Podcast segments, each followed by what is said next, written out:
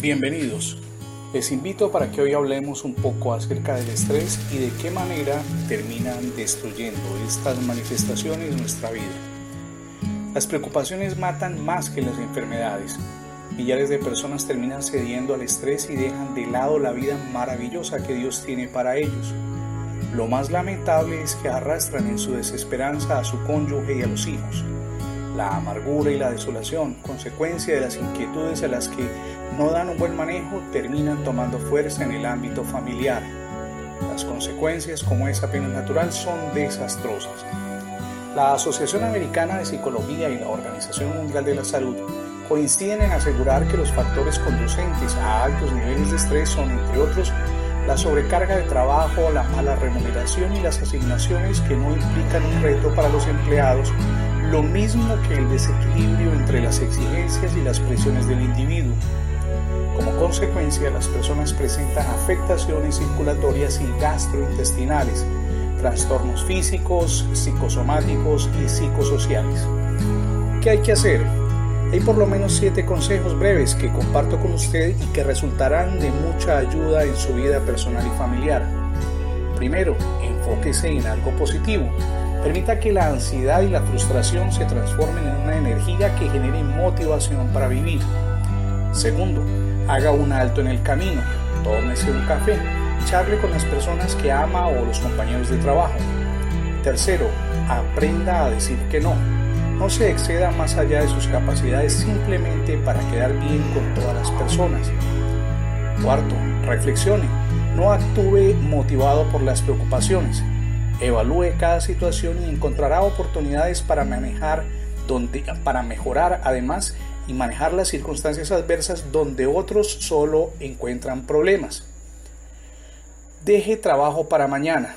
Si no alcanzó a cubrir todas las tareas de hoy, pues ponga algunas.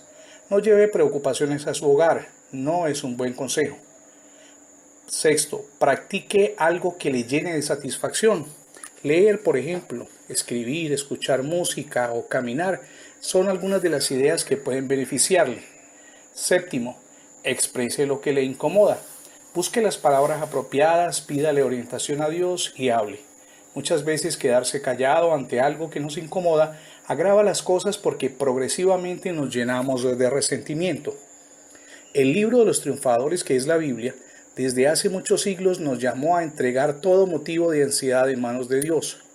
Él puede traer paz a nuestro corazón, esa paz que no podría brindarnos la psicología o cualquier otra disciplina de la ciencia. El Señor tomó todo aquello que nos inquieta y allí donde hay inquietud pone sosiego. Es el estado de ánimo y emocional que nos permite tomar decisiones, acertadas unas, otras por considerar, pero sin duda en un buen camino, y también mirar el, el panorama despejado y admitir que pese a las circunstancias, todavía hay esperanza.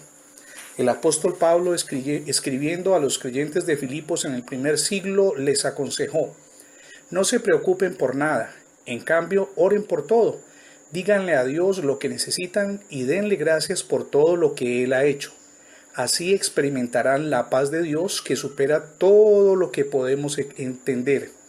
La paz de Dios cuidará su corazón y su mente mientras vivan en Cristo Jesús. Esto lo encontramos en Filipenses capítulo 4 versículos 6 y 7 en la versión Nueva Traducción Viviente. Una de las mejores recomendaciones para personas víctimas del estrés es desarrollar acercamiento íntimo con Dios.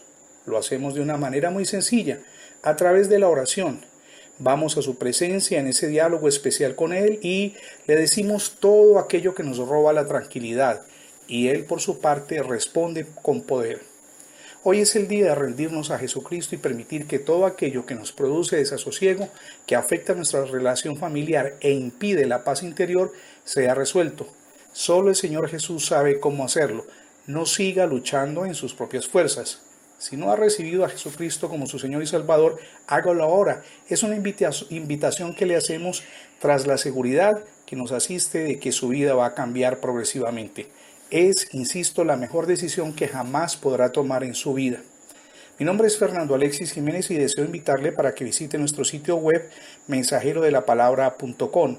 Puedo asegurarle que siempre encontrará nuevos e interesantes contenidos. Dios les bendiga y hasta una próxima oportunidad.